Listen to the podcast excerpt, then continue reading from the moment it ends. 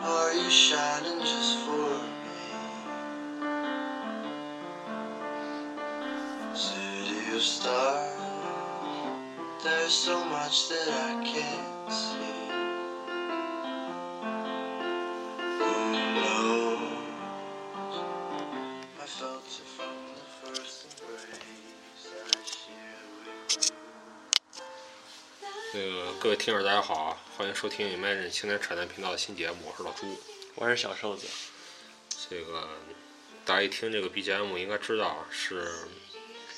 最近上映的《爱乐之城》的这个算是主题曲吧。嘿，我还真不知道。本来呢是这个我没打算看这个片子，因为是歌舞片儿啊，我觉得挺尴尬的。嗯，也就好莱坞这种，就是一言不合啊，开唱开跳的，是反正比宝莱坞那个稍微好一点，但是也、也挺尴尬。我可能最我可能上一次看歌舞片啊，还是高中的时候呢，跟大家看了看那个，当时老师也不知道什么原因啊，放那个《歌舞青春》，哦，那个片儿还是挺什么的。其实还好吧，呃，虽然也挺尴尬，啊、还好。然后这个这次主要有妹子是吧？这一次是这样，这一次主要是因为咱们台有听友啊，就是这个很牛逼同学啊，HNB 同学呢，主动希望我们来谈一谈这个片子。然后呢，正好瘦子呢就出去浪去了，然后就我一个人在萨拉曼卡呀，我就约了个妹子去看去了。嘿，你可不知道那河南那个那那妞儿啊，多漂亮！她说什么呢？ 你没去，你没去。对，你们你们浪的不带我是吧？是我们都不都不打算带你，我们老朱已经被我们组织孤立了，他现在已经是一个空头司令了，底下没有人在听他的都。说回来这个电影啊我，现在看他可怜，陪他录录节目也这就。个这个这个电影怎么说啊？就是我个人觉得还是很好的啊，呃，总的来说是好的啊，正面评价。是是是，呃先说这个内容，这个内容其实啊，嗯，也没什么可剧透的，因为大家一看就知道是什么，就是那种爱情故事嘛，那你剧透吧，啊，就是很俗套嘛剧情。很俗很俗套，非常俗套。我觉得这个看这个歌舞片儿啊，就是大家不要抱有那种什么剧情神反转那种是这种想法，就不要奔着剧情去看，主要奔着歌舞，主要奔着歌舞。对对对，歌舞颜值啊，演员的颜值。啊是然后而且歌舞片的这个布景啊、灯光啊、呃画面啊，呃包括这次这个歌舞片儿它的特效，啊音乐吧主要是。呃音乐也是一方面，对嗯就是嗯制作的非常精致。嗯，然后集中表现好莱坞这种工业化的这个水平啊之高，呃让人啊这非常折服。我尤其呢推荐就大家一定要一定要去看，一定要去电影院看，效果可能更好一点。有没有牵起妹子的手？但这个片子我我觉得啊，情侣看啊，其实不是很不是很合适。是吗？呃我觉得理论上讲啊，还是看恐怖片儿？不是理论上讲你应该这样，啊就是这个，我觉得有可能的话，大家应该去带前女友看，啊，带带前妻或者前女友什么初恋这种失败的这种，那我那我就没有我没有人带了，我就就说所这以女个听友们，你看我都是，你看我是一个纯洁的小男孩儿，都没有谈过恋爱，又年轻，你看多好，还不加我微信？这个故事呢，它最后啊是一个不是一个大团圆的这种结局，嗯，但是我也不给大家说破到底是怎么，啊说了吧，就是说这个影片呢，哎呀，你剧透不好吧？不因为这个没没什么可剧透的，因为我剧透了，你还是还是值得去看。啊是，好吧，首先，这个就是典型那种好莱坞打拼的那种混不出来的小小女演员，嗯，遇到一个同样这个胡鸡儿混也混不出来的，呃，爵士爵士乐的这个爵士钢琴的一个演奏家，啊那个就是演就演奏的这个钢琴家吧。落后分子对落后分子，这俩人啊，然后就怎么就搞到一起了？啊搞到一起，啊肯定搞到一起大家就那就努力奋斗呗。这个奋斗呢，这个，呃，这男的呢，为了这个女孩啊，为了跟她在一起啊，嗯，就开始搞一些自己不太喜欢的音乐，就把这个爵士跟什么流行啊混合起来那种，你知道吧？啊，为嗯了给女孩配乐嘛，不是为了给女，为了有这个收入啊，啊要不然俩人收入太低啊，对吧？啊，懂了，那女孩呢，这个就觉得吧，这个嗯可能是心理不平衡，你知道吧？看到自己男男男朋友啊，这个发展的比自己好，啊，自己却还是一事无成啊，没挣钱是吧没挣钱嘛，出去卖去了，不是，就是嗯俩人就吵架嘛，有矛盾了嘛，啊结果就莫名其妙就分了。啊，其实这个这个矛盾，我觉得情节处理的不是很好，比较比较牵强。但其实我认真讲啊，就是说，嗯、这个，呃，我我从我个人试验失恋的经历来看啊，我感觉这个这个处理的还是可以的。就是虽然这个歌舞片儿它这个可能不能像那个其他爱情电影一样，就说把这个矛盾产生的就是特别的那个细吧，特别细化，但是表现的还是可以的，没毛病。嗯，然后呢，两人就分了嘛，分了之后这个，但是男孩呢还是这个这男的吧，还是努力这个追回来呗。有，但是他他怎么说？就谁甩的谁啊？女孩粉就男互孩，嗯相的就都吵翻，闹翻了，你知道吧？闹翻了，这女的就回回老家去了，等于就是，反正就混不出来嘛，北漂混不出来，回回老家了嘛。就差嗯不多这男孩他不还喜欢人家吗？为什么还要互相闹翻了？不理解嘛，就互相不理解嘛。啊，行你吧，看你这就没有失过恋嘛，你就不懂嘛，对吧？不懂我不懂，啊，其实这个其实这个谈恋爱中的人啊，这个互相不理解啊，其实是挺挺正常的一件事儿，我觉得，尤其是这种，就是说你也有时候找不到谁的责任，你知道吧？嗯是闹翻了，呃，没道理。呃我所以我就说这个片子其实可能要从这个角度来看啊，可能就完了这骗子，不不不，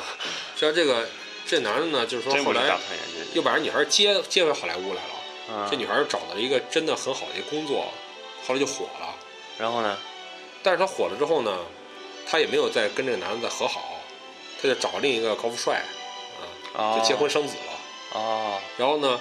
过了若干年嗯啊，这个女孩呢，这个跟这个她老公嗯啊，然后在大街上走，忽然听到啊一个爵士乐吧里，这个爵士乐挺好听，俩人就进去坐了会儿。结果呢，就是当年这个她这个前男友的这个开的酒吧，这前男友也找着老婆了。没没，她前男友应该还是还是单身的。哦，那还挺惨的。所以这个故事最后还是还是挺，这个收尾啊，这个结尾不是很浪漫啊。所以说回来啊，这个情节简单让我就概括成这样啊。但其实这个这个片子大家到底要看什么？其实我觉得还是谈，就很典型的一个好莱坞电影吧，就是谈这个理想啊，谈这个爱啊。呃，可能这这两者有时候，理想和爱的分歧嘛，呃，也不是吧，就不可可能兼得。一开始两个人都有理想，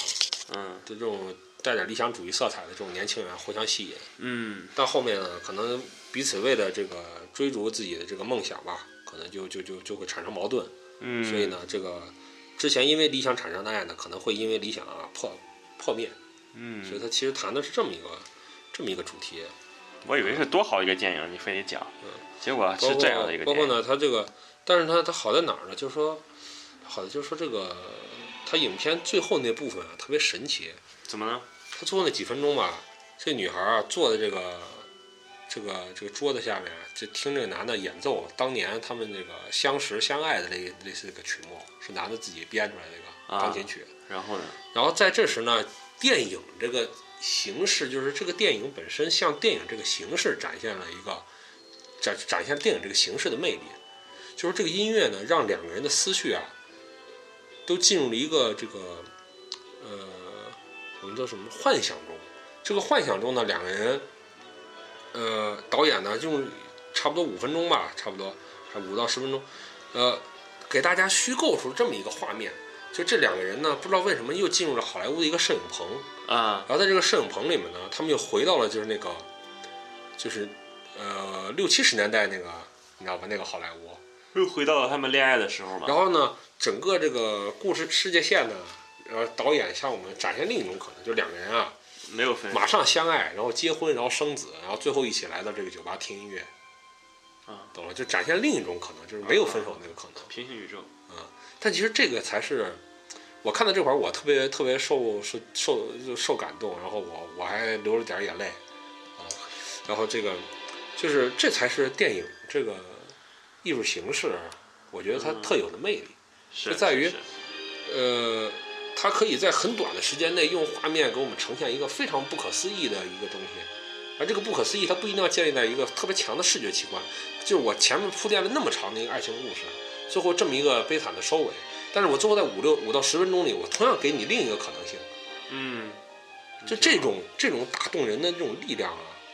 这这是别的艺术形式很难很难这个这个这个有有有这种有这种能力的。嗯所以你想起了你的前女友，包括这个影片中还有很多精彩的地方，比如说两个人在电影院里这个接吻，嗯两个人在好莱坞的这个就是影城里面啊就散步聊天儿，嗯包括这个两个人在那个一个派对之后啊，在山上这个一路唱一路跳，谁在身上看？就他们这很多有很多这个桥段啊是在致敬老的一些歌舞片儿，啊比如说《雨中曲》啊，呃，还有什么什么雨伞什么什么，哎呀，没记住。我对歌舞片儿的形式不太感冒，所以我就我其实没怎么看过歌舞片儿。嗯，这我就没什么意思。呃，怎么说呢？这歌舞片儿我觉得是这样，就是欣赏歌舞片儿的人啊，要把一些这个看这种类型片儿，比如说看什么动作片儿啊，看这种剧情的这种悬疑的、惊悚恐怖啊这种一些一些这个欣赏的一些呃目的既定的一些想法吧，给抛掉。嗯你要带着一颗这个比较单纯的心，是吧？嗯然后呢，呃，多从这个舞蹈、音乐啊，这整个画面的美美美感上来来看，就不要太纠结这个剧情是不是特别严谨啊。而且，即便以这个情节的角度来看啊，这部电影在这个歌舞片里面已经算非常现实的了。他把歌舞的元素啊，已经给压缩的非常非常小了。呃，比较歌舞少了，少这很歌哎多，舞会是吧，少一些，而且歌舞呢，不像这个不这么尴尬了。不像就是之前一些好莱坞电影里面就那么尬，就是嗯两个人啊，说两个人聊着聊着吧，在街上哎忽然跳起来了，你们俩跳也就算了吧，妈大街上所有人都跟你们跳，这就有点神经病了，你知道吧？啊，但是这个片子基本没有，他这都是两个人跳，就是两个人或者两三个人就这样，不会嗯不会有那种、啊这个群魔乱舞的那种那种情况，不会有宝莱坞那种 啊，说几百人啊大街上妈把手里活儿全不干了，妈开始跳，三傻大闹宝莱坞这种是不会有的，所以他已经很现实很克制了。嗯啊，包括他最后没有给你一个合家欢的结局，比较正常了，是吧？对，已经很现实了，高度现实了已经。为什么不是这个也不算很悲伤的结局吧？是不歌舞片儿也也没必要那么悲对啊伤嘛。但是我说他最后就是说，他最后只是给你展现了那个现实，而且嗯最后呢，就是两个人曲终人散，谈完了这个之后，两个人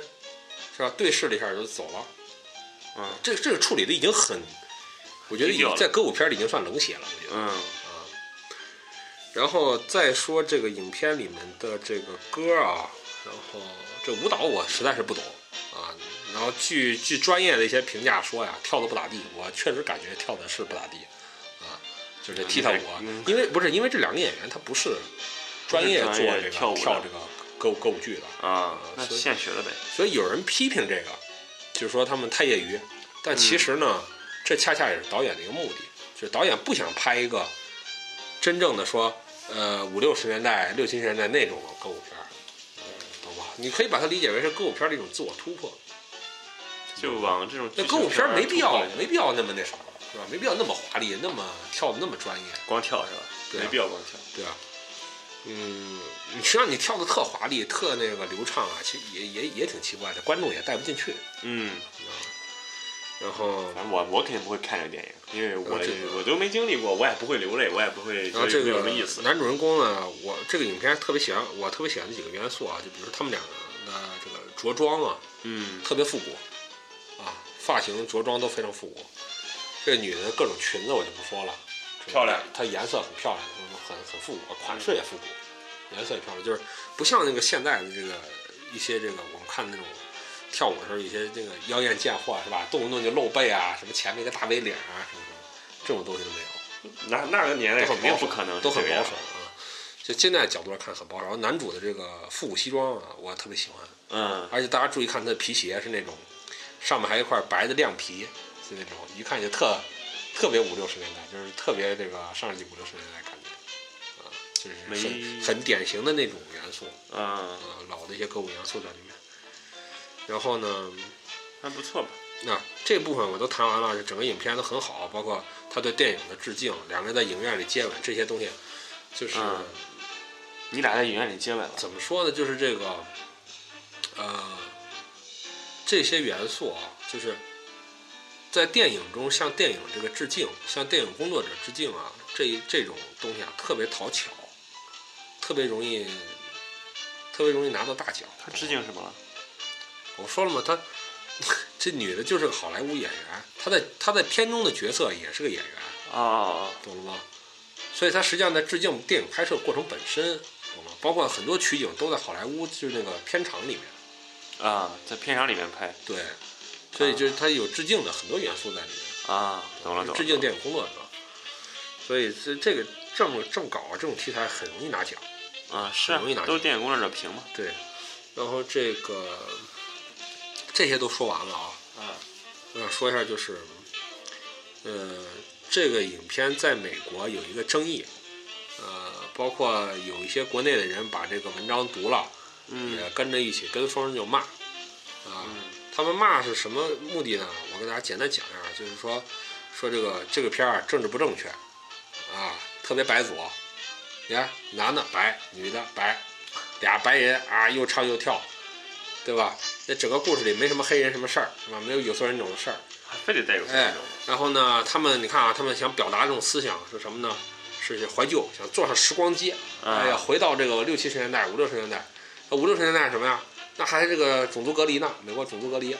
这个没有民权，啊确实是啊，这肯尼迪他们这推动的民权的这个建设。啊啊，马丁路德金那会儿嘛，你想那肯定是，肯定是不是不是很好，种族不太不太和谐，那但是就想拍那个时期的事儿，呃，就这么骂呀，你懂吧？骂就这么我骂觉，得就是为了骂而骂。呃，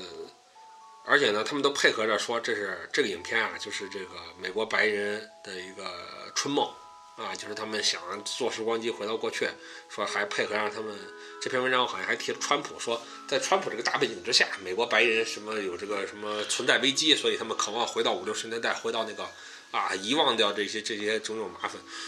呃，啊哎，我觉得什么事儿都要带上川普了，现在。这个观点啊，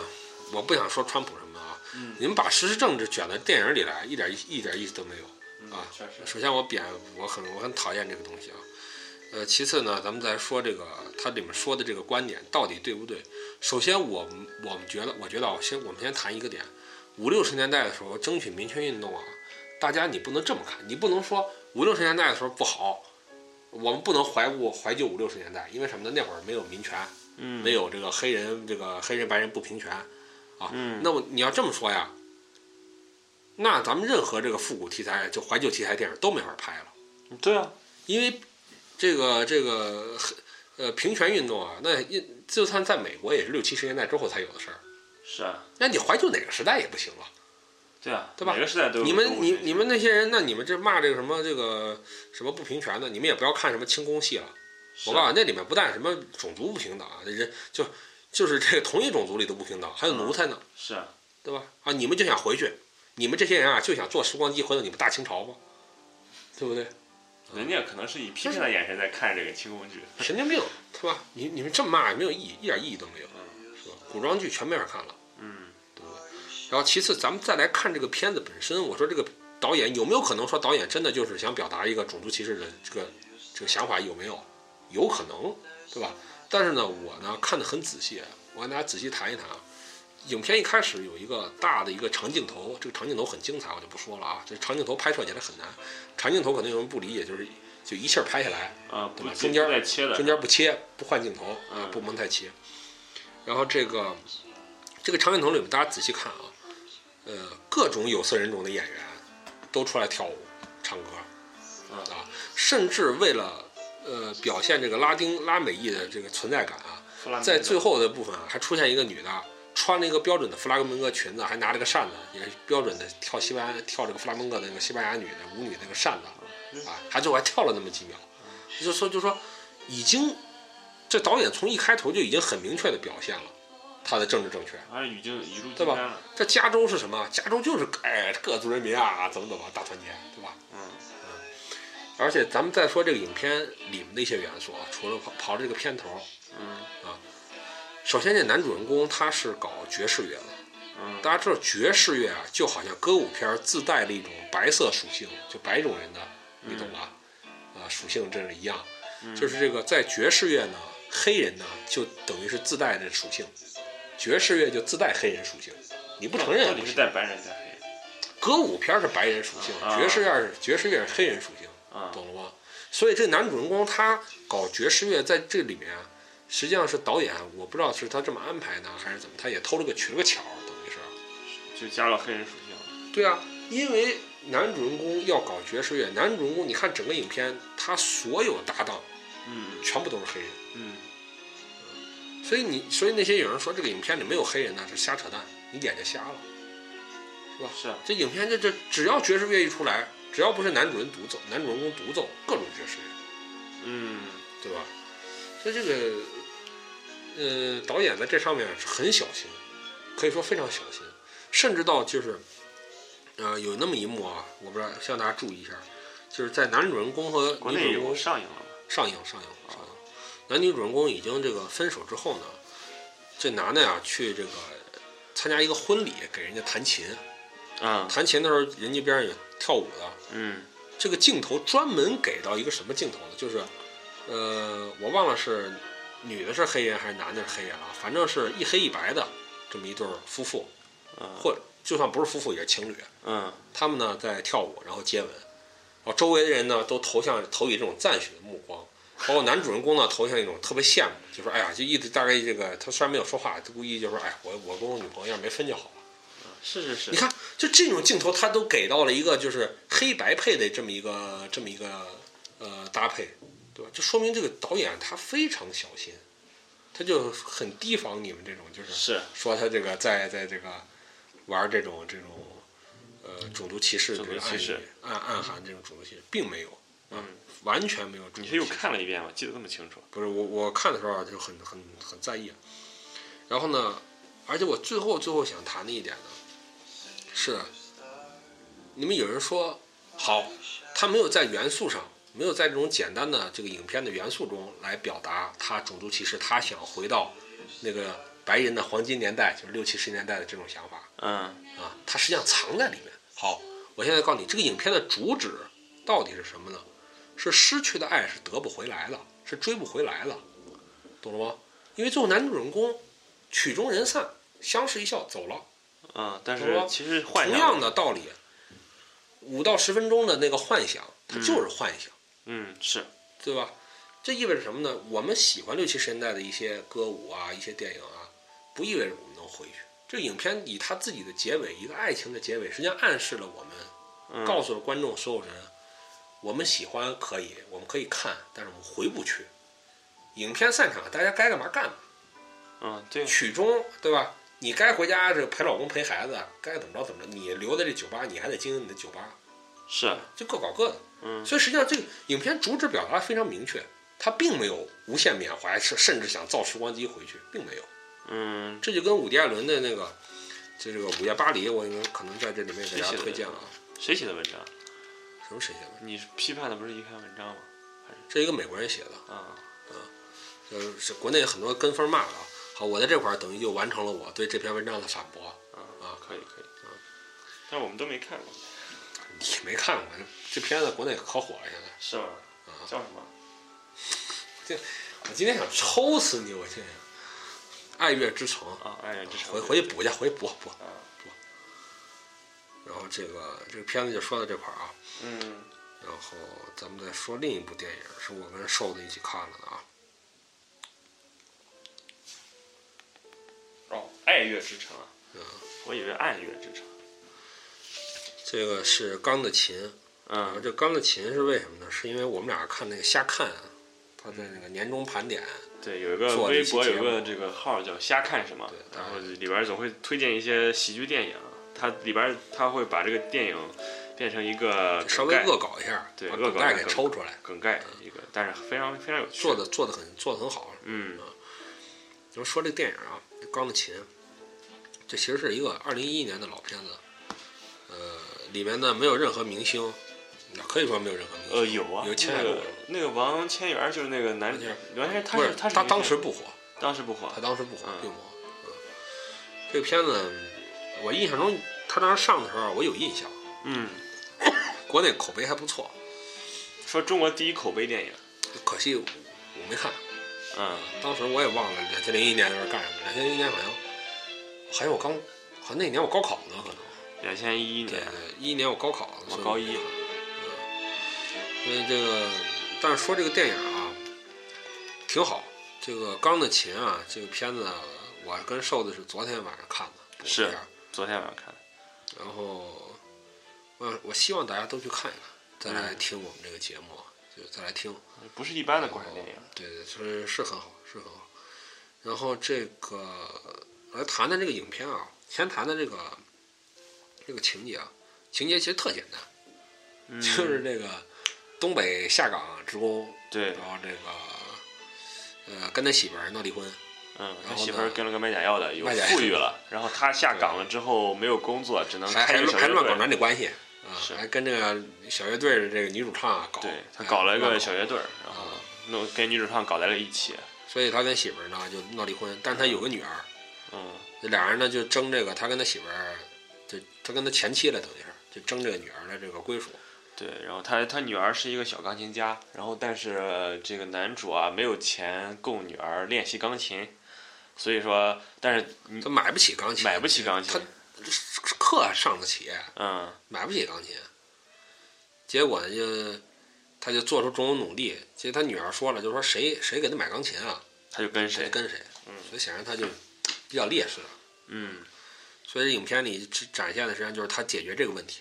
嗯，他就造一架钢琴，他他是一开嗯练始钢先工想人，一开始先想偷，嗯没没他妈偷了是，啊，没偷成功。然后呢，就后来琢磨着造钢琴。嗯造的过程中发现啊，这木头啊实在不好不好搞嗯，啊。但是他们是这个钢厂退休工人，对，所以呢，他们下后岗来工人，对下岗工人，所以就把这个把这个木结构改成钢结构了，嗯，就这么一个故事。最后把这琴造出来了，但女儿呢还是跟了老婆了，肯定，跟了跟了前妻了。嗯嗯，这是这个故事的主线嗯啊。这故事实际上有两根线，两条线索。一条线索是他呢通过这个造钢琴想挽回女儿，嗯另一条线索呢是这个工厂啊，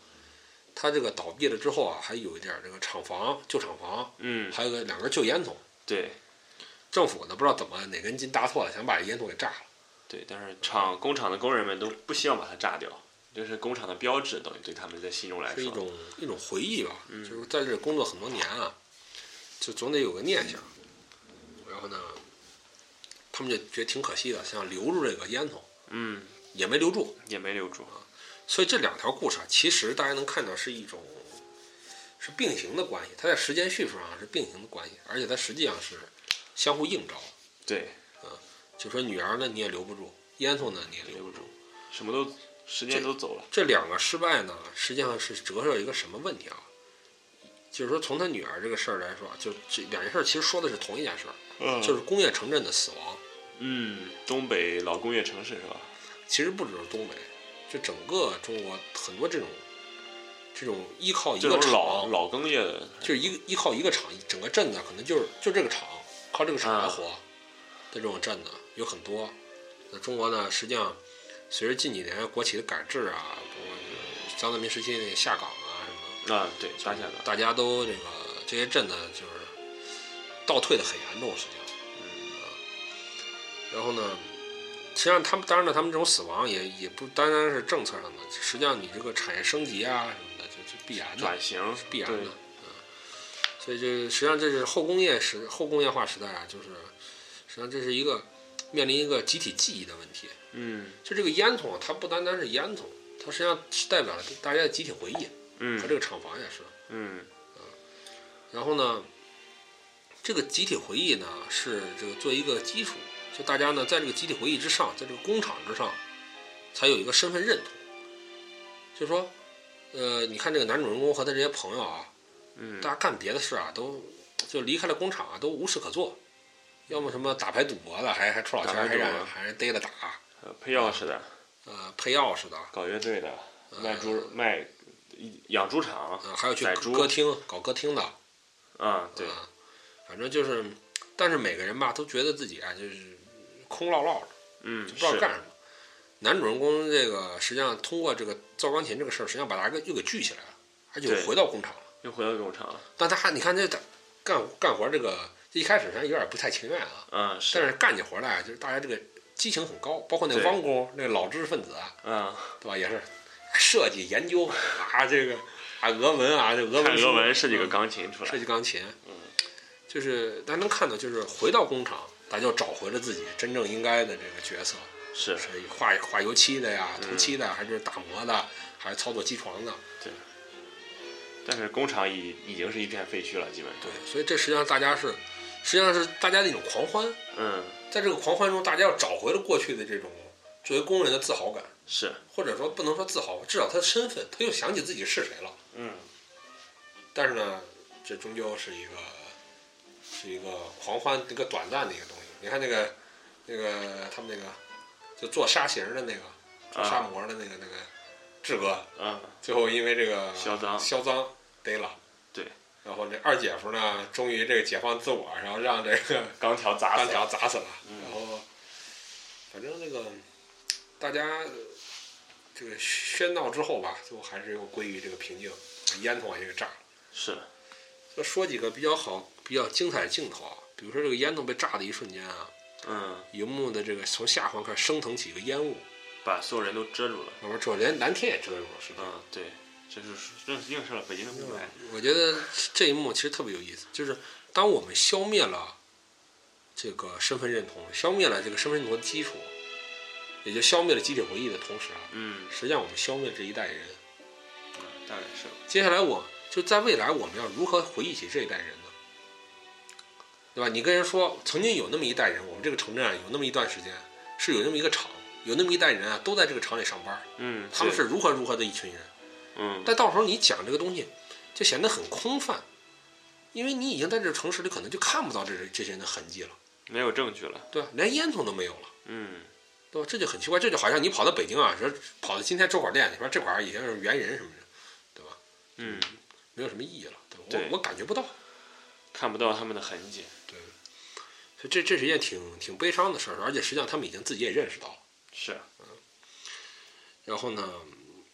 呃，还有一个镜头啊是，呃，啊对，还有说到这个影片有意思的一点是，它整个影片有一种话剧感，嗯，对，所有的镜头都是固定的，或所者以说平面绝。大多数镜头啊都固定的，嗯嗯都场景都是固定在一个场景，是，包括包块人的追逐也是，他把镜头固定在这块儿，追追逐的人的走过去，对，这给人一种那个就话剧舞台的感觉，是，哎、然后上场、下场、下一幕这样。嗯，是，而且呢，这个很多个镜头，比如说这男主人公教他女儿弹琴，嗯，教着教着就是是因为他没钱嘛，就画了一个纸板子，就木木头板子当钢琴用。当钢琴。啊，他说你用心听啊，就能听到。 这个，这我们我们听到这块儿啊，肯定会就不由自主就嘿嘿一笑，这他妈胡扯嘛。嗯，哎，男主人公忽然扭过头来，朝向这个摄像机的位置去，边儿去啊，就是大家不要不要出声。是，这这一幕实际上就是这，我觉得是导演啊，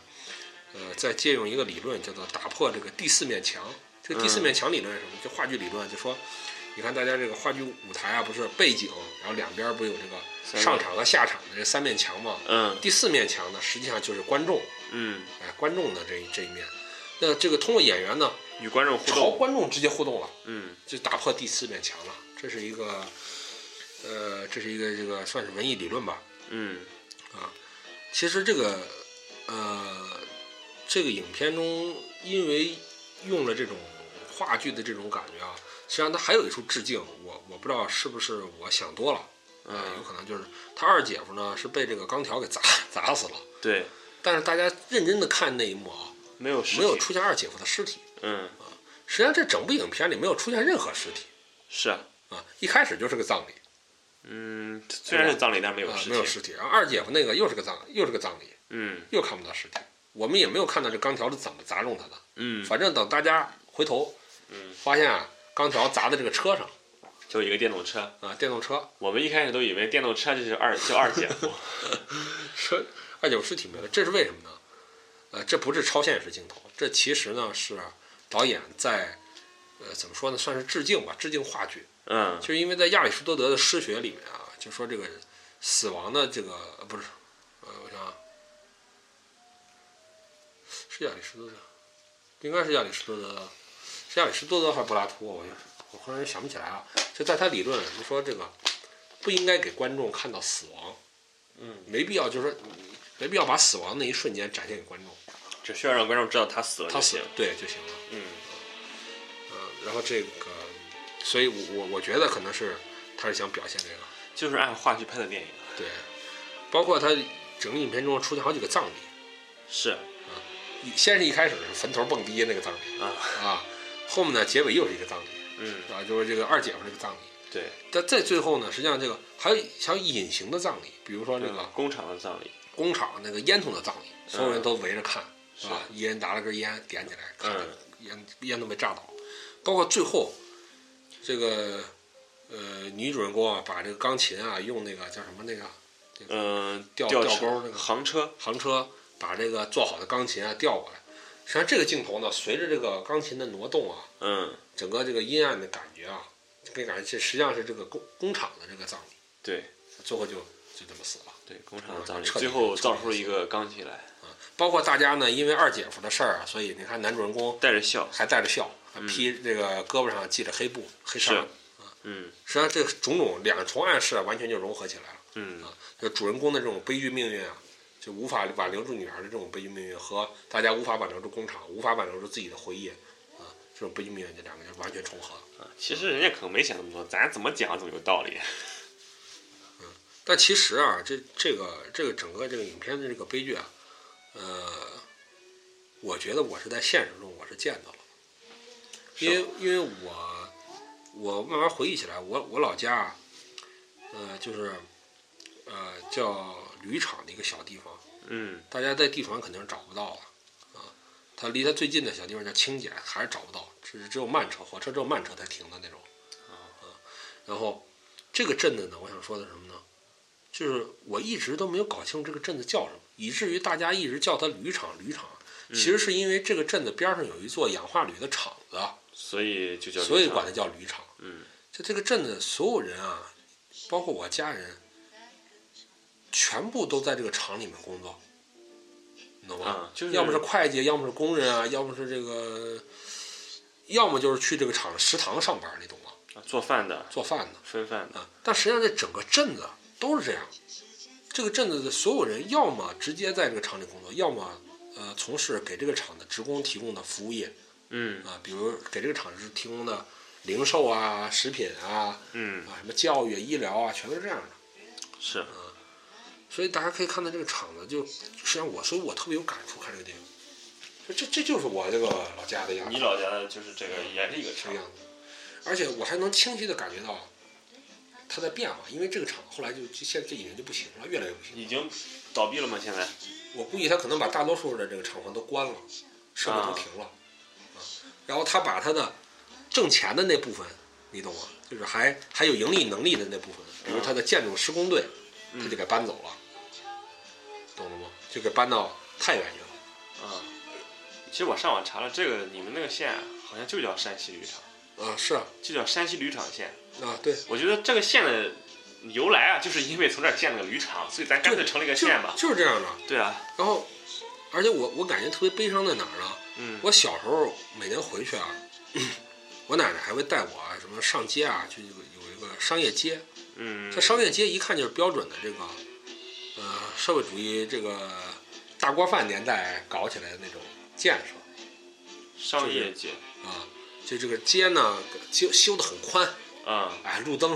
啊啊，然后这个影剧院啊啊，然后各种这个商贩，啊，懂了吧？就这个街的宽度一看就是人为设计出来的，懂了吗？多很宽也不会很不宽是，在那种小城镇里，这啊是啊条大街嘛，一条大街对嗯，还有影剧院，特别明显那个影剧院，这个、啊这个影片你记不记得他们那个有一个影 剧院有那个找他女儿那个女儿被被找他女婿的时搞完候了，找女婿打他女婿去，嗯那个不是先开的一个影剧院，就那种影剧院比那个还气派一点。啊然后 我小时候印象中这里还是很热闹的，嗯大现家在虽然收入也不多啊，但嗯是还挺热闹。呃，但是实际上随着这个厂效益越来越不好，裁的人越来越多，嗯搬走的人越来越多，嗯那条街啊，在我印象中就一点儿一点儿冷清啊下来，一点儿一点儿冷清下来，最后现在就死了。现在过年都没人了这条街对我过年最后一次去的时候啊，就已经是空的。这条街哦就彻底就空了那种，地上连垃圾都不多，肯定因为没人没有新的人去了吧？因为因为这整个镇的人口的缩减，嗯，它就死了。嗯这个镇还会就死还会有年轻人去吗？我觉得不太可能。是，啊但是这渔个场它它最核心的那个厂子已经在在萎缩了，你年轻人来干什么呀？厂子已经不是，可能还会有年轻人，为什么？毕竟有人要退休嘛，你得顶替嘛。嗯，对啊，但是你的总人口数量在萎缩呀，是，嗯厂子在萎缩，厂子倒闭了，镇就没了。而且这个镇子啊，我跟他讲就是，呃，这个镇子萎缩萎缩到，就是我印象中后来我再去呢，呃，它实际上有点开始往农村倒退了。是吗？它的商业街没了吧？它嗯开始就出现市集了，市集又成了这个这个镇子的新的一个商业中心了。是不是旁边有村子啊？有好多肯定是村肯庄，定是有村子，嗯，就变成市集，这是倒退了，这是很明显的倒退，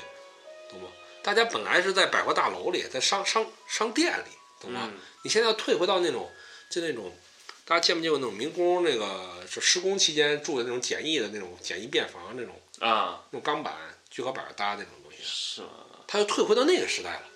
那楼为什么不用啊？我不知道啊，可能租不起吧。可能也租不起，嗯，对啊，它实际上商业在倒退，这非常恐怖，你懂吗？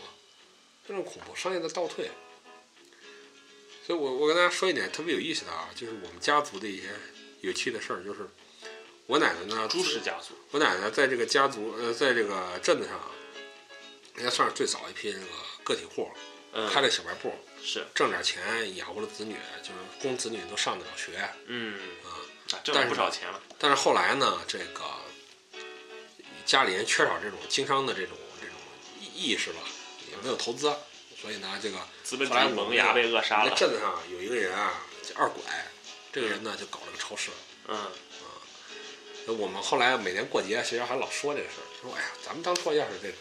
商业头脑再好一点，这超市就咱们家开了吧。嗯，对哎，，咱们就发了财了，怎么是了？哎，就这么着。呃，实际上我们每年都会聊这个话题，嗯但实际上后来呢，随着这个站子越来越不行了，嗯二拐家超市我现在搞不起来，我现在有点记不清楚了，嗯，是规模变小了，还是就倒闭了？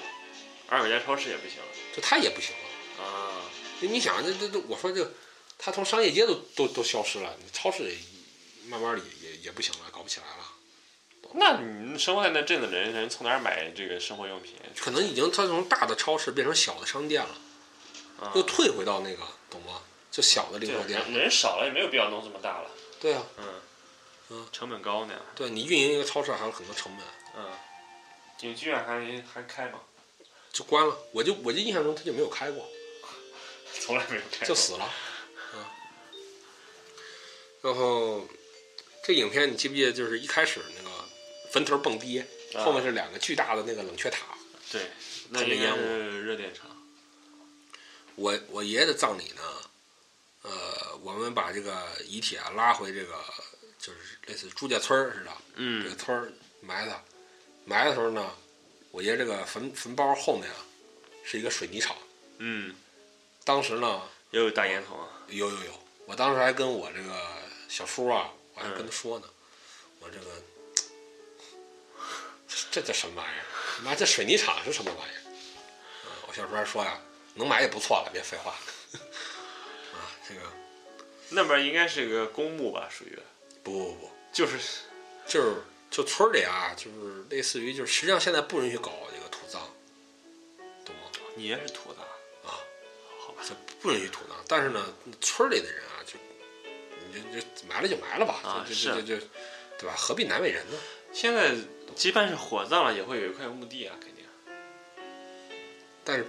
不想不想活了，啊，那可以接受。对呀、啊，但是你你那个地方埋的是你们就是他那个村儿里对啊都埋的的地方是吧？对呀、啊，啊，但是在旁边建了个水泥就厂算算是我们家列祖列宗吧，嗯，就都埋那儿了。啊，边上是个水泥厂，啊这肯定是村儿把这个地啊卖给水泥厂了可。能后建的，列祖宗不知道。反正我当时看那一幕啊，我就心里不是不太是滋味儿。嗯，但是我后来看这电影啊，我就就就想起还来了还是滋味儿吧，欣慰了不许止多不只啊是我，是吧？不说明不只是我们，实际上是到处都在发生这样的故事。是，因为郊区都被越来越工，有些工厂都建到郊区新建的，所以肯定会出现这种情然后况。 看那一幕特别有同感。当然，我爷爷葬礼上没有什么拿啤酒瓶子抡自己脑袋和碰火了这卖艺的没有，啊，还有迷着唱歌，我也是不懂，做什么来个欢快点儿啊，哎降 B 啊，坟头蹦迪降 B 啊，日子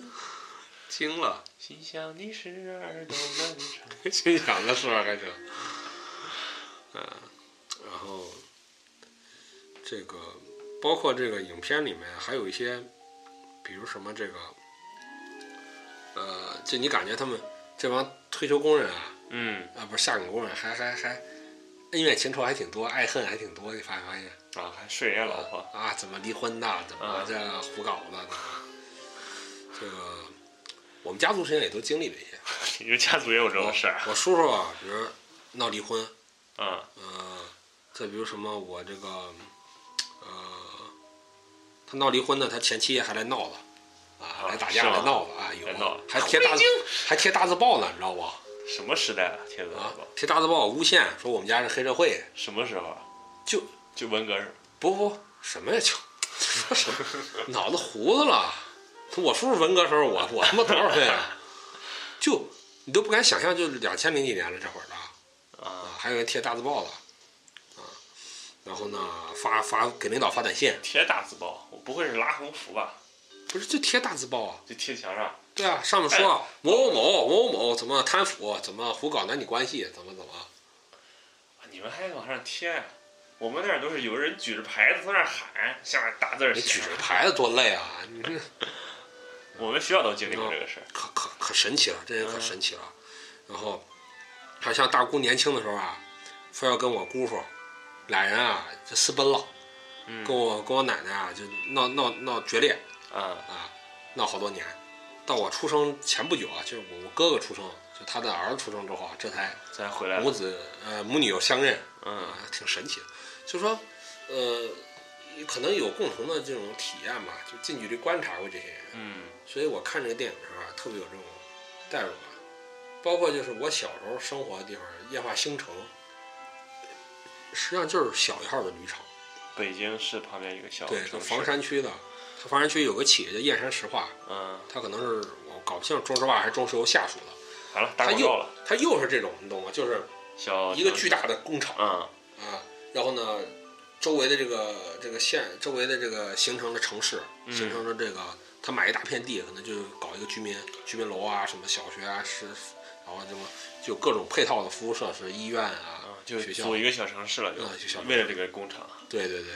呃，这个工人全都生活在这块儿，嗯所以我，然后包括那个地方其实也是的，就是一模一样的。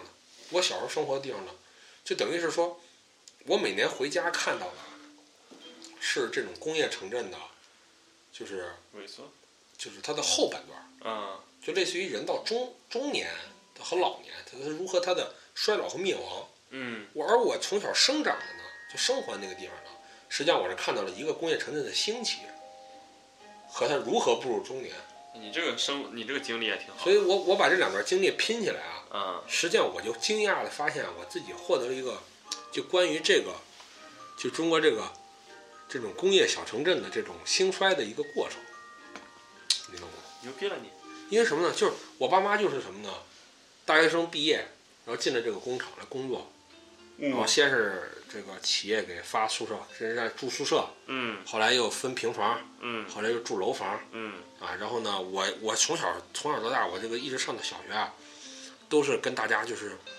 我我们同学之间父母也都是可能都是厂里的同事啊什么，你知道吧？嗯就这样的，啊，大家平时玩呢就在这个小这个这个这个小城镇里玩，也不出去。去北京呢，我就坐坐班车去，然后这个小城镇其实什么都有，什么影剧院啊，都很全。而且当而且它还不像我我我老家那个老家那个时候啊，这个企业已经开始在萎缩了。嗯，它的很多公共设施已经已经不开放了，比如影剧院，啊停用了。在我印象中它就从来没开过，它一直是死的。医院呃影剧啊，院，影剧剧院院，，嗯医院那不能关。但是在兴城呢，我看到的是，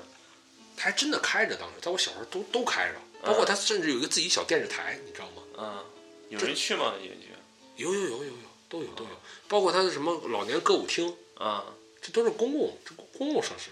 啊嗯，对，包括他的什么乒乓球馆什么都都是公共设施，挺好的，其实这个就非常好，其实非常好好。啊。包括后面还修了足球场嗯，啊，还有草地的，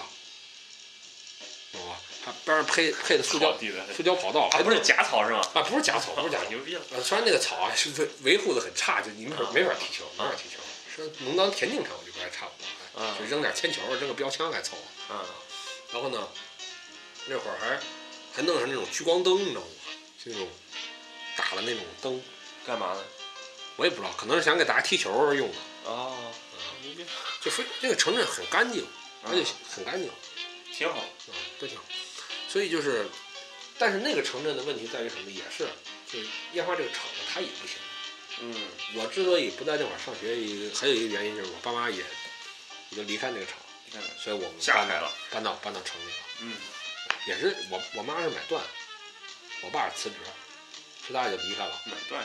买断就买断工龄嘛，实际上就是下岗的另一种啊，另一种名称嘛，就是下岗听着不好听嘛，说买断工龄吧，来吧，你提前下岗吧，等于就是。啊，我也变相下岗。嗯在这个过程中，我就感觉啊，就是我接下来我就不住那块儿了嘛，啊偶尔回去，偶尔回去。我每次回去呢，发现什么呢？发现这个所有公共设施啊，开始逐渐的失年久失修。比比如以前我小时候印象中，马路边儿就我们那个院儿里边儿上路边儿啊，都有那种栅栏，就是小非常矮的那种小栅栏，就是防止小栅栏人啊去踩这个草坪的。嗯，我印象中啊是漆的是崭新崭新的，嗯现在而且时不时有人去去去去补这个漆，嗯，现在全都锈了，没人没人管，踢倒的也没人管了。嗯那个只能，而且很多这个水泥路啊，你知道水泥路面压压久了之后会碎，它表面嗯会碎掉。嗯，我印象中啊，这都是有人修的，现在都没人，也没人修了。就它所有公共服务啊，全部都退化到最低的水平。嗯它的所有公共服务仅剩两项了，我估计，嗯呃就是垃圾的清理，嗯就是会垃圾车来清理垃圾，嗯，还有呢就是收停车费。医院里那医院我我也很怀疑它是不是还在运转。你们那儿小城市没个派出所？派出所可能还是有的，派出所肯定有，我但派出所还有，派出所还有，派出所我我去的时候，我看他们门口还是开着开着，嗯，医院可能也应该也还开着，我估计还开着。小诊所那然后他的小学啊，嗯好像有两，我印象中是有两所合并成一所了，啊，因为没人了嘛，没人了。嗯然后就是，所以我就看到说，我然后那个镇子啊，我就设想一下，它再发展下去啊，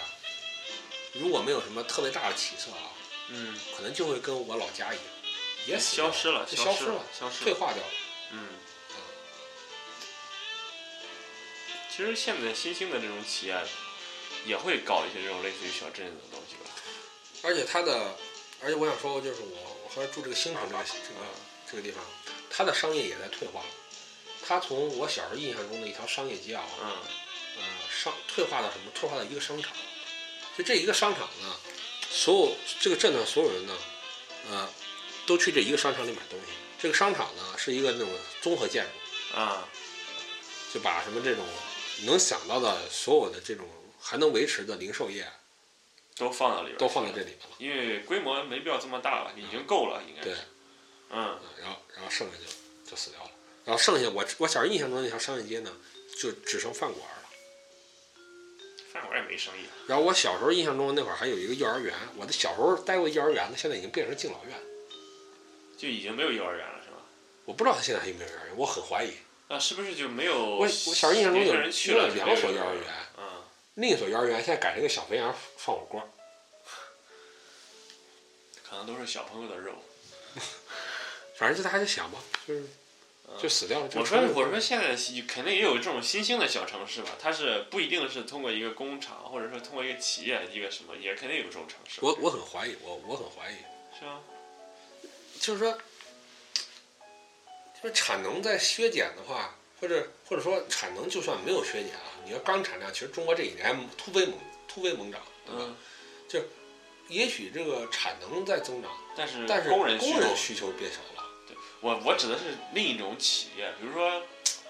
某个科技企业，或者说某个什么什么企业，它里边儿的人员工也会不少。富士康我感觉就就更快了吧，就算吧。可能富士康是你说那种，就是像我说就是这种新兴的工业对啊工，业城镇，可能会不会像富士康那种轻工业那种，就是加工附加值更高的这种啊产品？对啊，加工电脑那产那还品，是有可我能的。 觉得富士康搞一个城市啊就没问题了，肯定。哎，它不，它已经是城市了。嗯，富士康那不是在富士康市，不能是至少是个街道吧？嗯，差不多差不多，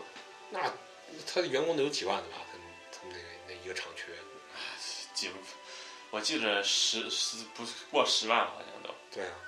那嗯也，他挺完全可以弄个小小小城市。城镇，这小城市没一点问题。我感觉如果我以后去这种地方工作的话，我比较倾向于，比如说我在北京旁边一个这种类似于这种厂厂的这种工作，我肯定想，如果这这个厂再搞一个类似于这样的小城市的话，我肯定选择在这个地方，我不会去北京啊，因为这小城市，呃，基础条件也很好，也不会堵车，也没有那么多人，其不实是挺好。是其实我我说的那个就新城那个小镇子，嗯其实现在留下的人啊，嗯，生活的也很舒服，对啊，因为人更少了，嗯你而且这个基础设施啊，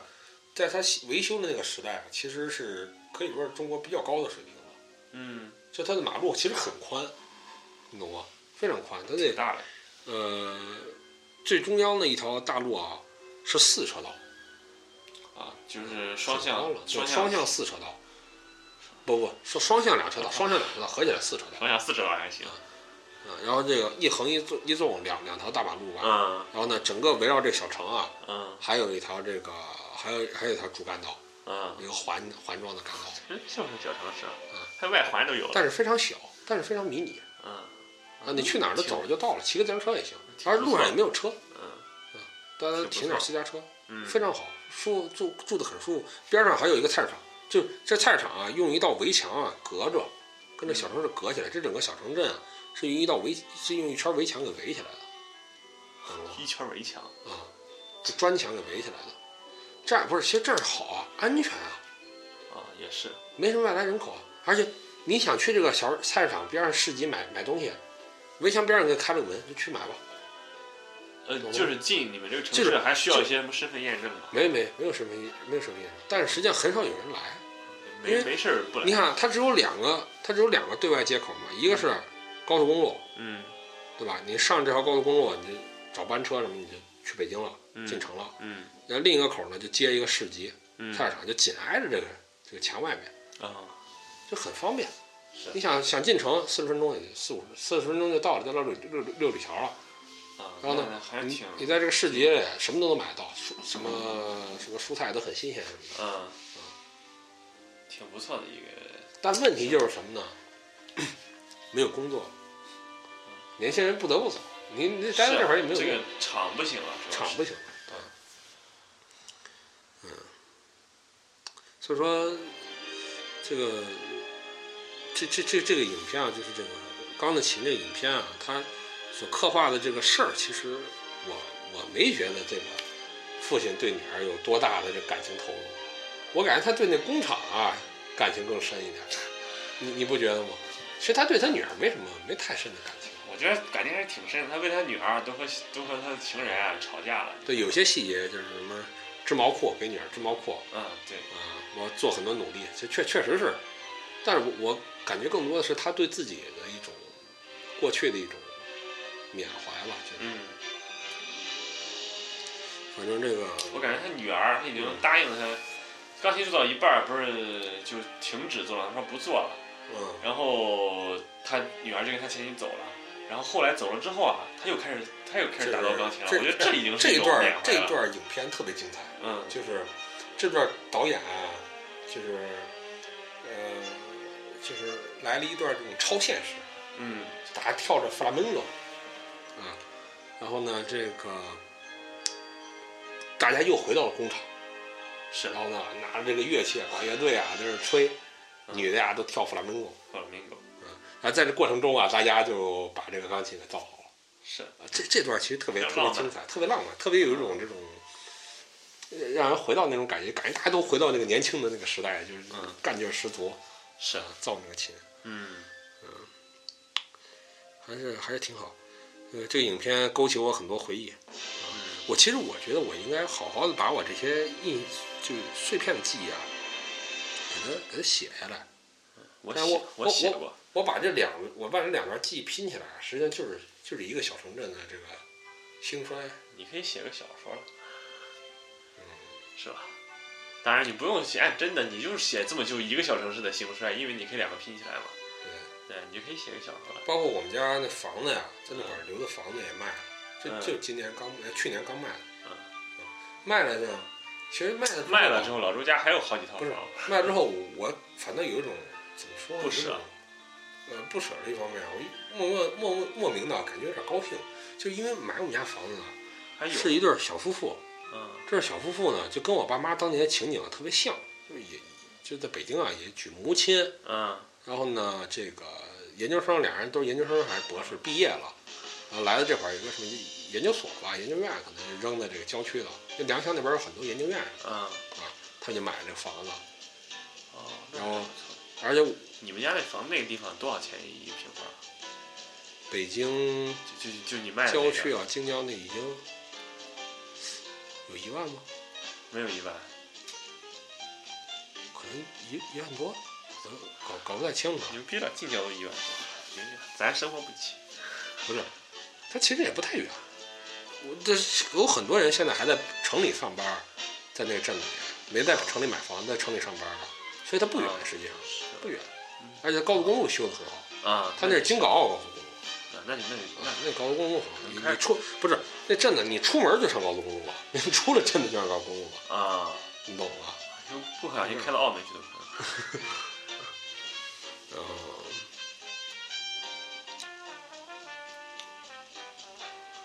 其实我跟你说，我我跟你说，我小时候买那些零食什么那些回忆啊，全部都发生在小镇子里。啊，是。你还有个小镇子，其实我家我爸妈原来的工厂也有小镇，然后我没有这种回忆的原因是因为我爸 调走了，然后我们住到了这个城市里，住到了这个这个这济个南，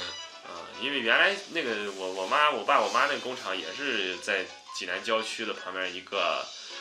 就是也是济南郊区，离机场很近了的那个那个那个工厂已经，它旁边也有一个类似的这种小城小镇子嗯，当然在我五岁可能在不止三岁四岁之后啊，就就从那儿搬走了，因为我爸被调到城里了，然后我们就在城里生活了。你爸不是警察吗？对啊，他调到城里了，因为他因为他调到城里了，他哦他因为警察公安局把他调过去了。啊，所以所以我就基本上没什么印象。但是那个小小镇子也挺全，我还在小镇子幼儿园上过一年，好像是。嗯。对，也是挺全，也有菜市场，也有什么的，非常棒。我对这种小镇子其实感情特别深，因为实际上因为它很小啊，我就是呃，这个对它这个路我记得都非常熟，你懂吗？就我现在能没几条路嗯我感现觉，在我现在能细的不是，我现在能细细的想的，就是说让我脑子啊，就我神游一番，就是这个镇子哪儿有什么东西，啊嗯我就光坐在这块儿能给你画这个完整地图出来，啊，差不多然差后嗯不多充满各种细节。啊，是是是，这个这个是长期生活在一个小镇子肯定可以。包括我小时候有很多幻想，你知道吗？我小时候甚至认为啊，就是说我们这个镇的这围墙之外的世界，啊其实可能不太存在。哎，真不然错，后呢就好了，然后呢，猎人这的个梦境，你这个叫这个北京啊，可能只有前门那块儿是存在的。为什么我坐我坐这个大巴车呀、我经常坐班去车，我去去下车到前门了。嗯然后啊前门那块儿呢，在我小时候印象中是一个特别梦幻的存在。嗯就且不说那些什么奇奇怪怪的一些建筑啊，宏伟的建筑，嗯就说这个那块儿有这个麦当劳，啊，啊神了，这地方神了。还有一个法国大磨坊面包店，啊，就这这几样东西构成了这个北京。在我小时候印象中，北京是这这些东西。还有就是偶尔学校组织我们去春游看什嘛，么对春游，看看啊什么博物馆啊什么这那的。嗯所以我对北京其实没什么感情。你对那小镇子感情比较深。对，但是你后来也是住到北京了，一小定要学我毕业说搬对走。北京对有什么感情？我可能对海淀区有点感情。嗯。可能就是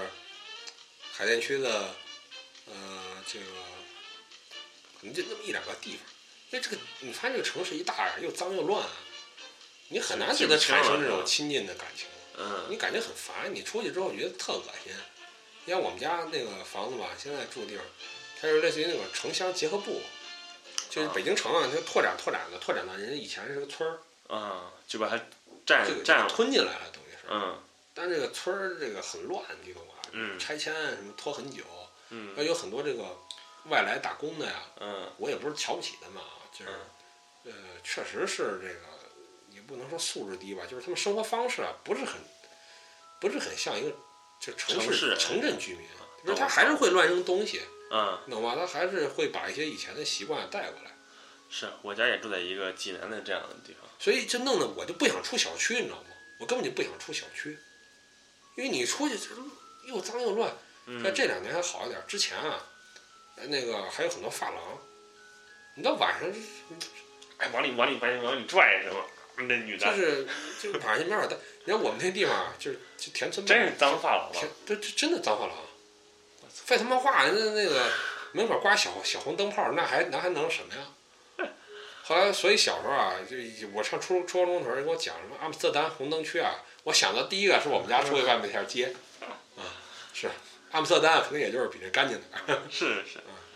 没好到哪儿去。嗯，我们那些地方都他妈都他妈上报了，你知道吗？零因八为年因为这个到零八年的时候都没拆完呢。红灯红灯区啊，对，外国那记应者该啊、是北大是不是外国记者跑去还还写了篇报道呢，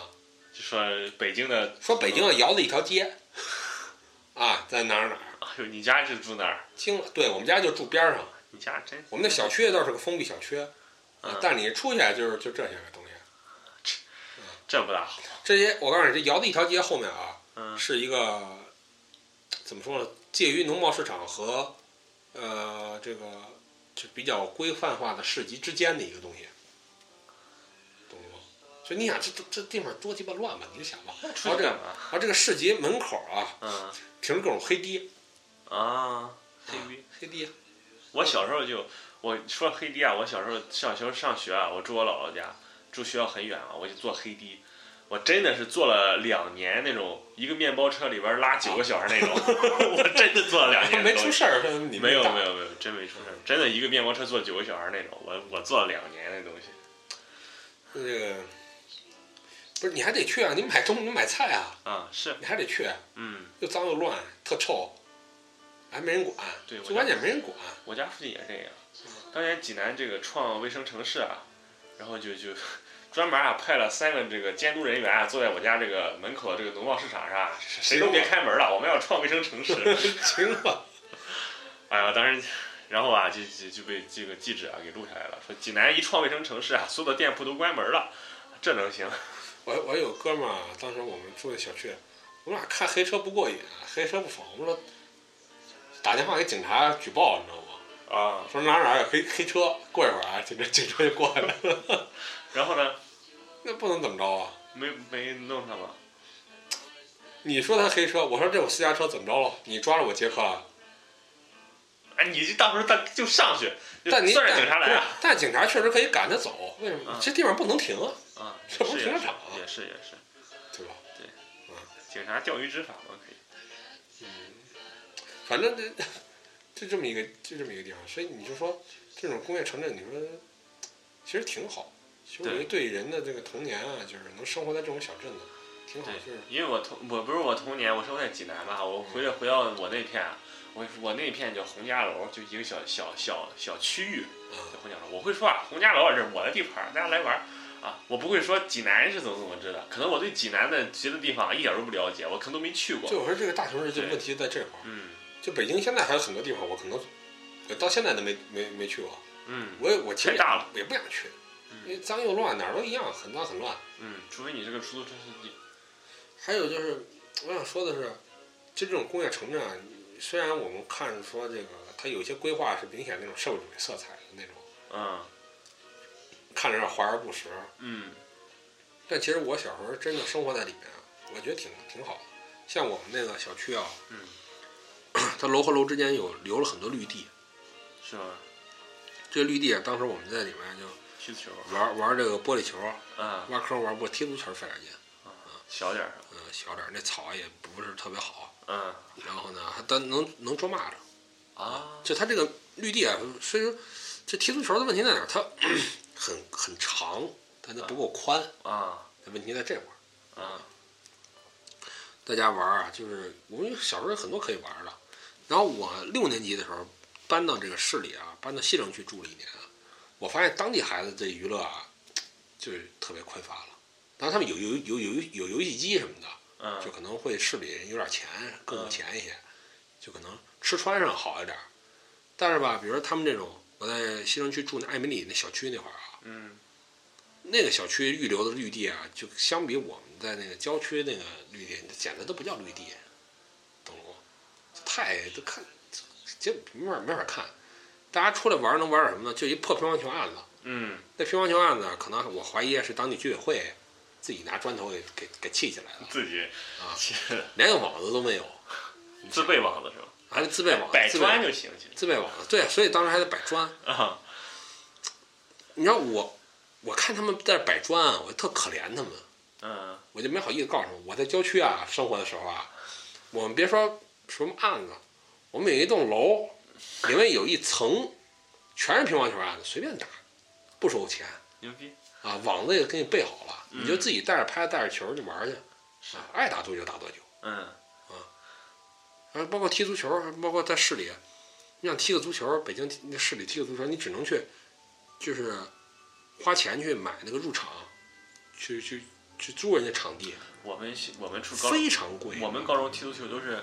偷偷啊翻翻到人家这个小学啊、初中里边儿，我们去踢足球。周末的时候，北京有很多地方都翻不进去，啊弄那是吗两米多高的那大铁栅，你你翻吧啊，可能翻不嗯进去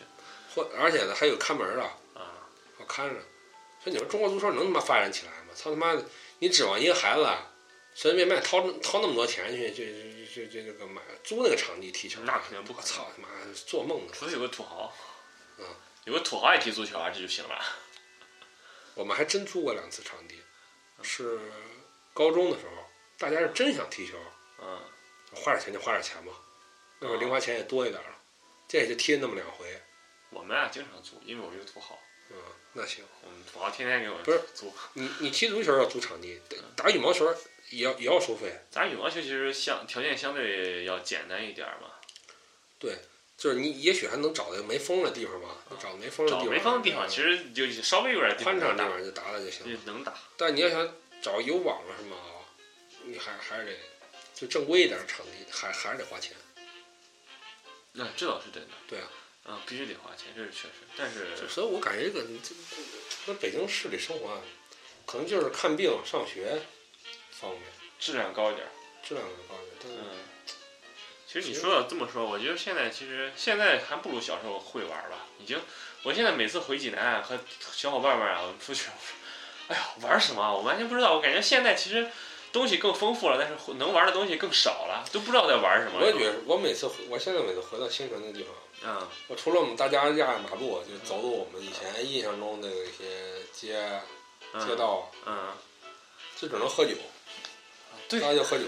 我我和我啤的白的就是喝，对，我和我兄弟两个人出去啊，我们俩去网吧，哎、就就坐在那儿，我想今天啊不能这次啊不能咱不能去网吧，咱要做点有意义的事儿。 我就想做什么有意义的事儿，想半天啊，哎我还是去网吧吧，好吧好吧好吧，然后我就去网吧就玩玩游戏去了，我们就其实感觉就没事儿可我我干我了，感觉在市里玩啊，就我在北京市里就没事儿可干。你你带姑娘，呃，除了开房，你开房之前永远干什么吧？就是去吃饭、嗯买书、看电影，嗯再有点情趣的喝喝喝咖啡。啊，其实没什么事儿干。呃，你要是人多点儿，还能玩个桌游，可能玩桌游啊算是比较好玩的桌游已经是比较什么的那姑娘要是对感逛街感兴趣的，还可以逛逛街。啊，这个但是是逛街的前提你得有钱，你买得起，对吧？就嗯我就这么说吧，现在能在北京逛街的时候还买东西的啊，我说不是说买你买什么炸鸡柳这不算啊， 你这那这说买衣服买买鞋子，啊嗯那家里我也得趁点子儿吧，你这这实实体店多贵啊，我操你妈嗯，是对吧？有点什么东西网上不能买啊？包括我现在去书店，我在北京逛书店，我都是拿手机啊啊，这书不错，照啪着拍一张。啊回家找网上找有时候啊，我我怕回家懒得懒得找了，我直接当当场我就淘宝我就下单了。啊，嗯可以淘宝便宜。所以现在书店对我来说变成图书馆了，基本上。是嗯，书店都太贵对啊，啊。其实我兄弟最后经常和他女朋友出去玩啊，然后发现发现济南已经没我们那城市已经没什么地方可玩了。他后来啊带他女朋友去图书馆，他俩看书去了。我说你这 个快分了，这就是，就彻底没地方可玩。我记得我小的时候啊，我小时候，我姥姥，因为我跟着我姥姥，小学的时候跟着我姥姥姥爷生活嘛，他们在一个聋哑学校，那个聋哑学校啊，类似于一个小城镇吧，除了没有菜市场，就说没有医院这种比较大的设施嗯高成本的公共设施以外，其实别的什么都有，都甚至食堂，我们这个员工都可以去，老师都可以去，还专门盖了一座这个小区，就是小区里的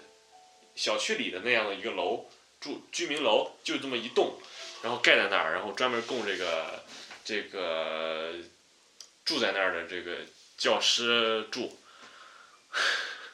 然后当时小的时候，那个聋哑学校还真不错，还有一个四百三百米的操场，中间有个大草坪，然后可以逮蜻蜓。当时我们可以逮蚂蚱、逮蜻蜓。啊这我也逮过。啊，逮蜻蜓拿拿扫帚，然后扑蜻蜓，嗯，是啊，还有那种交配的蜻蜓，就我感然后觉就是，咱们可能会很多人现在这个批这个社会主义体制啊，说这种集体的体制啊嗯不好啊，怎么怎么。呃，说一句这个比较自私的话，你要是在其中的时候啊，你嗯，生活在其中，你是享受其中的福利，啊，你不觉得坏？挺开心的，其实还过得挺好。我现在嗯回想小时候挺挺愉快的，大家其实都没什么钱，嗯，但是呢，大家过得都都特高兴。在那个厂里的小城市，对啊，厂里的小城市不至于都没什么钱，领导还是有啊钱，是没有钱。领导也不住那儿我跟你说，我们我们那镇子上很长时间都没有私家车的，然后啊出了第一个私家车，我还我不跟你讲过吗？这台千里马也啊，是一个教这个在我们那个小镇的一个英语培训班啊，教英语的一个老师，他可能还挣得多一点罗永浩嘛，啊，不是那个女的，他他搞了个千里马，嗯他还停在路边儿啊，我呢还跟老师打招呼，啊，然后呢我远远看他的车还很羡慕，说哎真厉害，还有私家车了。是啊，所以千里马这破鸡巴车呀、在我脑子里留下很深的印象。现在想想那车又又小又破，对，没道理。嗯，其实比比夏利啊，没高到 哪儿去，就比好不了哪儿，比夏利稍稍高一个档。现在都看不到了这种车，还有吗？千里马这个车，我觉得没有， 可能厂子他妈倒了都。千里马好像是起起亚的，咱这这不不谈，这不嗯，其实是，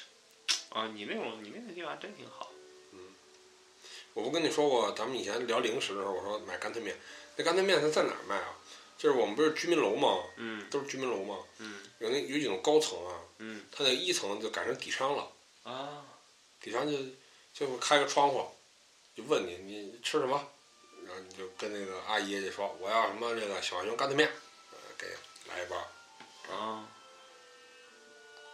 那现在回现在回想还是挺挺好，挺挺有意思，而且特别安全。然后这个在这种封闭的小镇，我们本来有郊区，嗯，你懂吗？特别安全，朋友也多，对，呃就全是小朋友。就就这几个小朋友，就其实就这一点点儿一个小区域，啊小朋友大家天天玩儿，对，因为其实挺好。你全班同学全都在这镇子里，然后步行距离啊，就就以小孩儿的这个脚力啊，都随便便就走过去了。是，然后就经常遇到什么，就是比如说我们几个凑齐了，说找谁玩儿啊，就站他们家楼下喊谁谁下来，嗯，然后有时候他妈呀还会打开窗户，那个他那个学习呢，啊，过一会儿。然后一般这个学习的这个哥呀，然后心急如焚，你知道吗？啊，说妈，你看这作业写什么？这我一会儿回来写，你知道吗？啊，这这这是很常见的一个画面，挺好。现在都没了，那没有。现在不会站楼下喊了，傻逼现在在发站发楼微信不行发微信就行了。哎，红我爱你。安红，我想和你睡觉， 我想你想，我想你想的想睡觉。啊，对。哎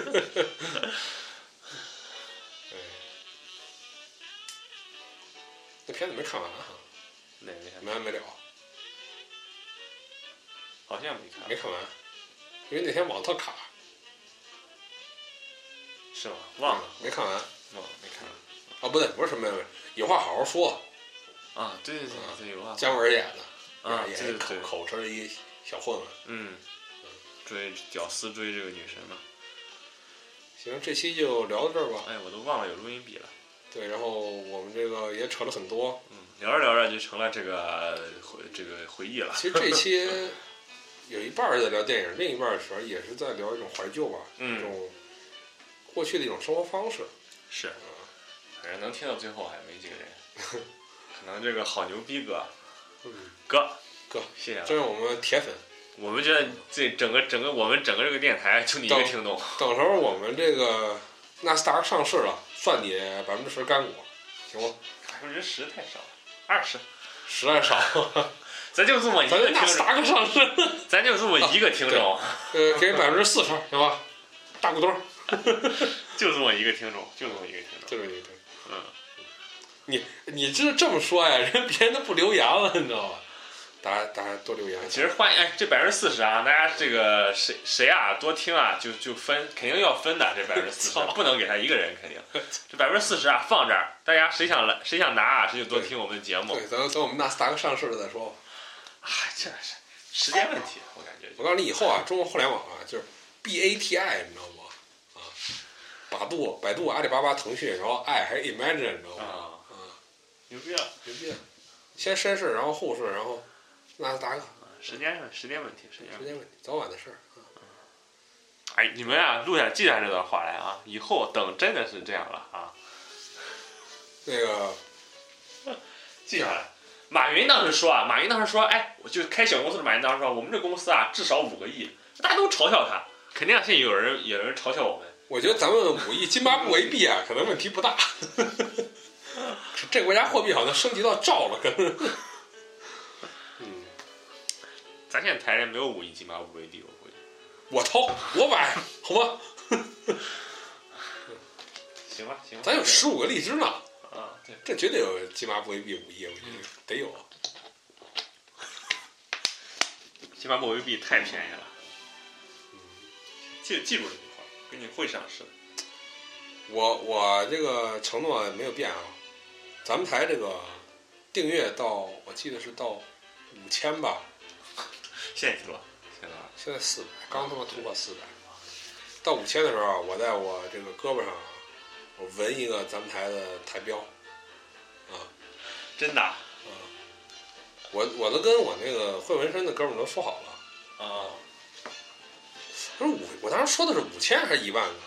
还是一万个吧？五千，我印象中当时我总觉得这数好像也不是很难实现，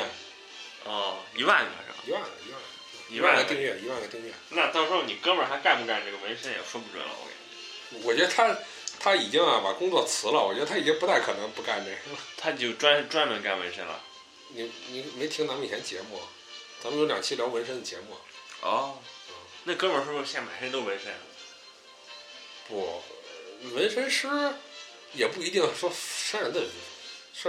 纹纹纹一堆纹身我啊。看那些球员的，你一说个理发师都得整个那个，理发师都整个那个掉就是头。互相练练手是吧？嗯嗯，其实我看那些球员都是整个胳膊都黑的纹的，我也不知道纹的什么。嗯，其实挺疼的，是吗其实挺疼的。嗯，哎，把那个胳膊纹身啊全洗了。不过据说也也也分人，可能他说有人是啊有吗的人承受力强一点，有嗯，的人承承受力弱。我觉得纹身，所以能能身上能纹纹一整条龙出来的啊，嗯，那那毅力都是硬汉，也也是不一般的，对，他不可以分段纹吗？分着纹。是不一次不能纹完、啊，一次纹完。你你想呢？我操，一次没有纹完呢，一次我那哥们儿跟我讲说，一次也就能纹个两三个小时，就累了，哦纹身师也累了，哦你也累了，啊，对吧？啊，不吃不喝干啊做，然后然后拿拿那针啊，哒哒哒一直在你身上扎，啊，啊，我扎俩小时还行啊。也是也是也是。所以他们那种做大图案的都得来，都做好多次哦，啊，这后面两条龙啊，大大锦鲤啊什么的，那那我觉得那毅力啊也都那是都超是黑群社会哥，黑社超会群哥。，可能也闲呢，也不便宜那东西，真的不便宜。不，我想起来了，我想起来梅西啊，一开始这个左腿上纹了好多，就纹了好多这个东西在小腿上。嗯，有一次，有一天突然把这都涂黑了，你知道吗？我这怎么纹的？就整个小腿就黑了。然后呢，你像这个不就这比大图案还？还后来发现啊穿一丝袜，不真的就整个小腿全黑了，就是这些纹的东西啊，可能中间都小缝啊全填补上了，我感觉。然后呢，对啊，就这个也很疼吧？我感觉很很难做到吧？正常人这个不知道，不知道他，梅西有，那后来怎么着了？他他给洗了。没洗没洗， 就现在还是黑的，就和一个球袜一样。对，就是小整个小腿全是黑的，你知道吧？然后好像就留了一个是是他儿子的脸还是什么，其他纹的东西啊全涂上了，全都。哎，梅梅西这不知个道人，不知道，梅西这个人还是非常厉害的，哎人家身家过亿，爱爱怎么着怎么着。啊这腿砍了就就不 过瘾了。皇马呀，输了，啊巴伦西亚怒干，啊，对，皇马没输了。毛病。是吧巴我本萨来都不想说球了，你最后非得在节目之后啊说一句。巴萨巴萨四比零，反正是 我能黑一辈子了，这是欧冠这下一场什么时候踢？三月七号嗯。下一期节目啊，大概就大致定在三月七号了，差不多。嗯瘦子接了一段时间，那个他母亲来这个西班牙玩儿，嗯，所以就疯狂翘课，是吧？我只能翘一周课，没有办法。你这明天怎么着？明天还接妹子，啊，对对对对对，嘻嘻。多幸福！我走了，我我去荷兰红红灯区那两天，你不是也和两个妹子搞了吗？哎，还你看爱情电影，张嘴就搞搞搞搞什么搞？啊我搞在一了，起吃个饭，看个电影啊，这叫搞啊！你你这动词用搞啊！搞在一起不行啊，互在一起。我说我说你去机场，你去我说你去机场搞妹子，啊，把她搞从马德里搞到萨拉曼卡，也可以，我还挺能接受。去你大爷！我是人，我是从马德里啊互到萨拉曼卡，不，也不是他逮到那个萨拉曼卡车站，我接他，我把他护到这个宿舍里。对，那我就是把妹子护到饭馆，然后再护到电影院，然后护回家。啊对啊，你这护的时间比较长啊。对我护球像亨利，这这个节目不会推荐给那个妹子听吧？好像好像我跟他们说过咱们有这个台，估计不听，估计不听，是真听听了了听了就完了。听了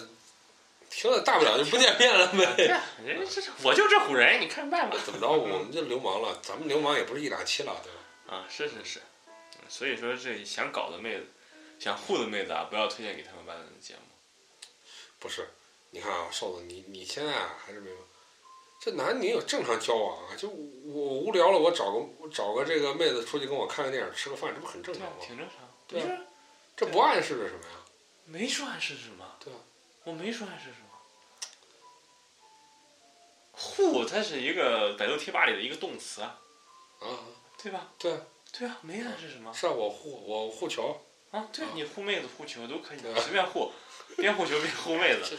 哎，真是，我说什么了？我说老朱这挺好。行我行说我去这个荷兰红灯区了吧，然后这个老老朱啊，就在这个萨斯尔啊，这个业余生活十分的丰富，和两个这种精神上的这个伙伴啊，进行了这个电影和这个饮食上的交流，这不是可以吗？没有任何你啊，内心也也不知道在想什么。坐二轮刀，坐二轮刀，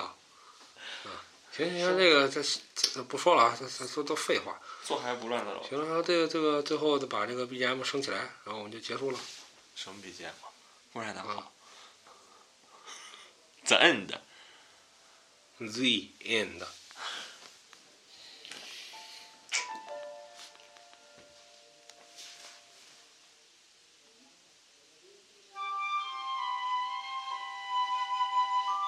应该写首歌啊，微信号啊写你们。那各位听友，大家再下期再见。再见。